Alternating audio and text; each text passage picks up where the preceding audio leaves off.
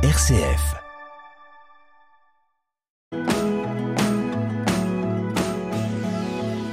Bonjour, aujourd'hui je vous propose de vous promener et d'aller dans une petite commune près de Cézanne qui s'appelle euh, Meurs-Verdé, une église euh, qui mérite euh, son déplacement par son intérieur. Et j'ai près de moi Nathalie Dano, bonjour.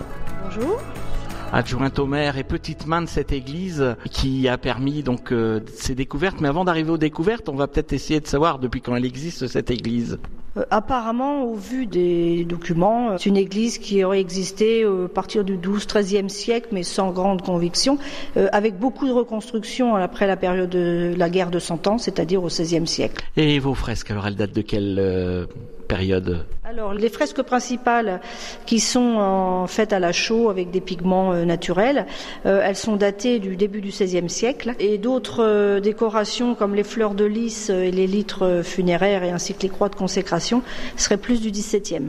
Racontez-nous comment vous en êtes arrivé à découvrir cette fresque. Cette fresque, elle m'est apparue euh, étrangement euh, au cours d'un nettoyage de l'église euh, qui était un petit peu fermée au public et insalubre. Donc, pour entreprendre un nettoyage de cette église, j'avais pris mon petit plumeau et je voulais une, une toile qui se trouvait sur le mur. Et donc j'ai raccroché le, badigeon de chaux à l'ancien et, et de la couleur est apparue. Et ma curiosité aidant, euh, j'ai pris un scalpel, une petite brosse à dents et je me suis mise à gratter les murs de l'église qui n'étaient pas classés à l'époque. Et donc euh, j'ai découvert une fresque de 7 mètres de long sur 3 mètres de haut. Et après, à fur et à mesure, ben, j'ai gratté les différents murs de l'édifice et j'en ai trouvé d'autres.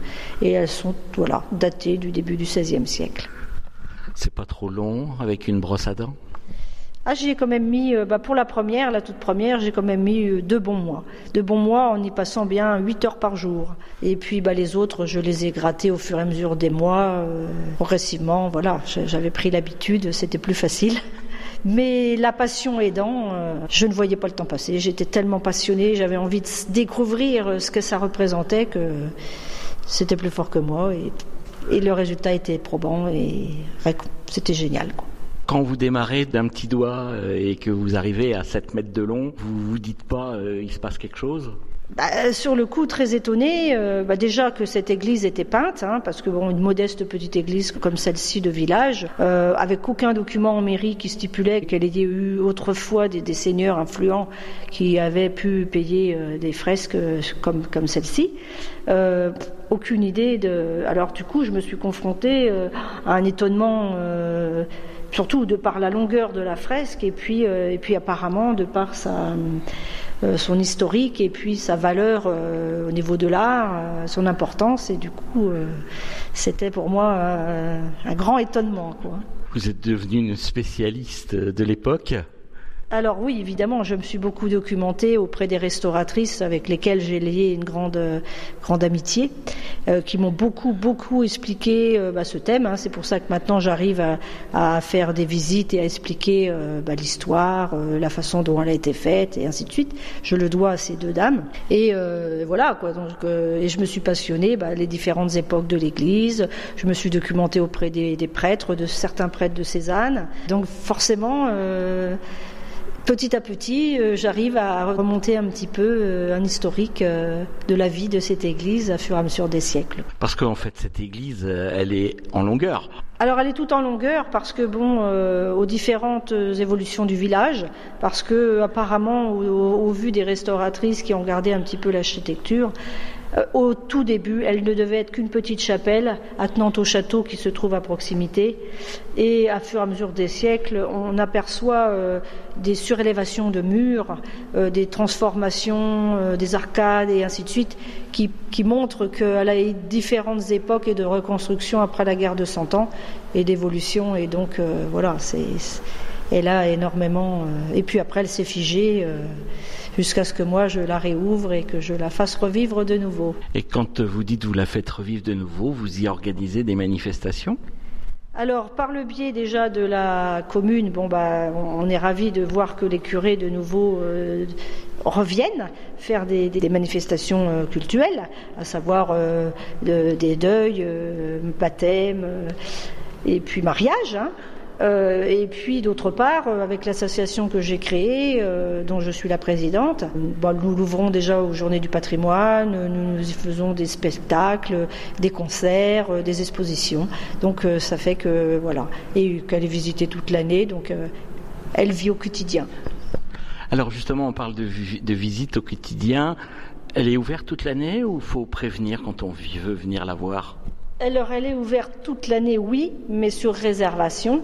Euh, j'ai mis mes coordonnées à l'extérieur, donc euh, souvent les visiteurs qui, viennent s'arrêter devant la place Saint-Martin m'appellent et si je suis disponible, je viens leur ouvrir. auquel cas, il y a une autre dame retraitée qui, le fait tout aussi bien que moi. Et sinon, j'ai une adresse mail. Euh, euh, et, l'office de tourisme de Cézanne, à laquelle je suis euh, liée, m'aide beaucoup parce que euh, bah, ils organisent des visites, on les contacte aussi, et eux ils me, ils me réfèrent voilà les réservations et on a un bon relationnel et ça se passe très bien. Alors on parle de cette fresque dans, dans cette église de Meurs, mais il n'y a pas que les fresques dans cette église. Alors après, bah, c'est vrai que ma curiosité euh, aidant, j'ai continué euh, à fouiller un petit peu si on veut et à, faire ressortir des choses qui étaient murées. Euh, donc j'ai rouvert différentes niches qui étaient fermées et apparemment qui auraient été fermées par rapport aux découvertes que j'ai faites aux archives suite à la Révolution. Hein, et, donc, euh, suite à des dégradations à cette époque-là, les villageois avaient décidé de, les fermer euh, où, elles n'avaient plus utilité. Donc, j'ai réouvert différentes niches dans la nef. J'en ai réouvert une grande dans le chœur. J'ai découvert des esquisses d'architecture en grattant les lachaux. Euh, j'ai redécouvert l'hôtel d'origine de l'église qui était caché dans, dans un maître-hôtel en bois. Pareil, par hasard, en voulant changer quelques planches vermoulues ça a été aussi la grande découverte de voir qu'il y avait quelque chose en dessous et que du coup avec le maire, euh, on a privilégié de, laisser apparent cet très bel hôtel euh, historiquement et à, savoir que c'était le tout premier. Et donc euh, il a beaucoup d'importance à ce niveau-là. Nathalie Dano, quand on, a fini ou presque de s'intéresser à ce qu'on voit à la hauteur des yeux, est-ce qu'on n'a pas envie d'aller voir au-dessus? Euh, bah, évidemment que si, parce que ma curiosité bah, s'est pas arrêtée là. J'ai voulu après monter dans le clocher pour voir la cloche euh, à quoi elle ressemblait, euh, la prendre en photo pour que les villageois puissent la voir euh, de près. Et euh, ma grande surprise, euh, une très belle cloche euh, de 1529. Donc elle a eu beaucoup de chance hein, de ne pas avoir été fondue à la Révolution. Et donc ça faisait encore un petit trésor supplémentaire pour cette église. Et après, à la descente du clocher, quelle surprise de voir une inscription d'un Américain, Pat McCann, il se nomme. il habitait Baltimore et il inscrit un petit message à Jésus pour protéger lui et ses frères faire et il donne son adresse. Donc, euh, eh bien, on s'est prêté au jeu. On a écrit à la mairesse de Baltimore, qui nous a fait euh, tout un beau dossier racontant l'histoire de cet Américain, euh, ce qu'il faisait ici sur Meur, sa vie là-bas. et donc, on a eu aussi là un bel échange avec cette grosse ville américaine. on en a même évoqué, pourquoi pas un petit jumelage. et puis, bon, ça s'en est resté là sait pourquoi l'Américain était dans, ce clocher Il surveillait Est-ce qu'on est qu'on a des détails de parce que ça devient croustillant. Alors voilà, donc suite à ce dossier euh, reconstituant la vie de cet Américain, on a appris qu'il était ici sur la commune parce qu'il construisait un, pipeline euh, qui alimentait les chars de Patton en, carburant. Euh, donc ils étaient arrivés sur Meur, ils devançaient un petit peu les chars, donc ils avaient fait une pause. Et à cette période-là, et de, par le mois de février euh, où il était arrivé, euh, il faisait très froid, il faisait que de pleuvoir, et ils étaient venus se réfugier dans l'église. Et leur curiosité a fait qu'ils ont voulu eux aussi aller voir la cloche, et donc en redescendant, ils ont inscrit leur nom et, ainsi de suite. Et donc, euh, ce qui est comique dans cette histoire, c'est que cet Américain, malheureusement, nous n'avons pas trouvé de descendants, pour la simple et bonne raison que même s'il y en a, encore. Euh, ils se sont fait oublier parce que la grand-mère, donc la mère de ce Pat McCann, était une grande joueuse et devait des sommes mirobolantes. Et du coup, euh, bah, pour pas hériter de cette dette, eh bien, euh, ah non, on ne connaît pas, on ne sait pas de notre famille. Et voilà, voilà la petite histoire. Voilà, une, belle histoire qui se termine mal.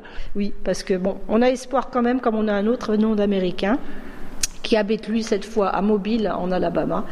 On va faire la même chose et on verra si on a un peu plus de, renseignements. Eh bien, Nathalie Dano, merci de nous avoir reçus ici dans cette église de Meur. Donc, je rappelle qu'il suffit d'aller jusqu'à la station et de tourner. Mais attention, hein, c'est tout juste derrière la station. Hein. Faut pas aller dans la rue tout de suite à gauche. C'est derrière la station à gauche. Nathalie Dano, merci. Merci à vous de m'avoir euh, prêté un peu de votre temps et d'être venu vous intéresser à notre belle église.